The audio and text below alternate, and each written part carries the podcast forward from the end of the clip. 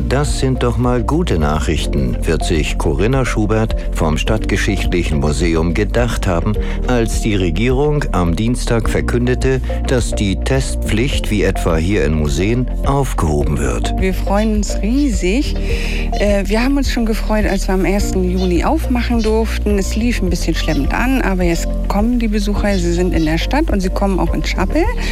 Aber es gab immer noch eine kleine Schwelle nämlich die Testpflicht. Wir hatten zum Beispiel an einem Tag neun Besucher und zehn Besucher sind tatsächlich wegen der Testpflicht wieder gegangen. Das müssen sie ab Freitag nicht mehr. Die Maske allerdings muss auch weiterhin da bleiben, wo sie bei uns gefühlt schon angewachsen ist. Nach den derzeitigen Hygiene- und Schutzkonzepten, die wir ja auch für das Shuttle haben, bleibt die, Maskenpflicht erhalten, auch die Abstandspflicht bleibt erhalten. Aber ähm, ich denke, das ist ein guter Kompromiss ist, weil äh, wir sind ja Maske gewöhnt und wenn Sie auf den Hof gehen oder in unseren Garten, dann dürfen Sie die Maske auch abnehmen und dürfen einmal Luft holen, bevor Sie dann den Rundgang weiter durchführen. Und die Freude darüber kann sie auch vor uns nicht verbergen. Und deshalb gibt es auch gleich noch eine Überraschung. Nicht für uns, aber für die Kinder. Schließlich haben die Sommerferien inzwischen ja auch schon begonnen. Wir werden zwei Wochen lang ein Sommerferienprogramm durchführen unter dem Motto Alte Spiele für Straßen und Hinterhöfe. Wir haben uns das natürlich ausgedacht, weil wir dann vorwiegend draußen sein können, in unserem Garten und in, in unserem Hof. Und wir werden fragen, wie haben die Kinder eigentlich früher gespielt?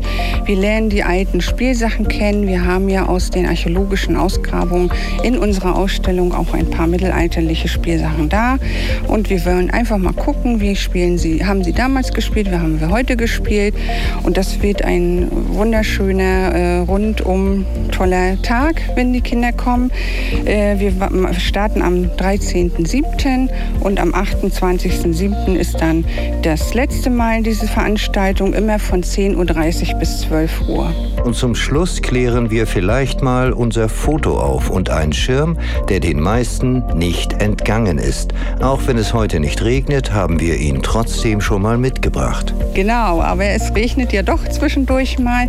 Wir haben auch die Zeit, äh, der, die Schließzeit genutzt, um unser Haus wieder ein bisschen auf Vordermann zu bringen und haben unseren äh, Museumsshop, der künftig Schappels Kulturkontor heißt, umgestaltet, ein bisschen aufgefrischt, ein bisschen aufgehübscht und ein ganzes großes Highlight für uns und hoffentlich auch für unsere Gäste wird dann dieser Regenschirm sein, den wir extra fürs Museum haben anfertigen lassen. Testpflicht weg, Maske auf. Ab Freitag ist das Schappel weiter denn je geöffnet. Museumsleiterin Corinna Schubert deshalb bei uns im Gespräch.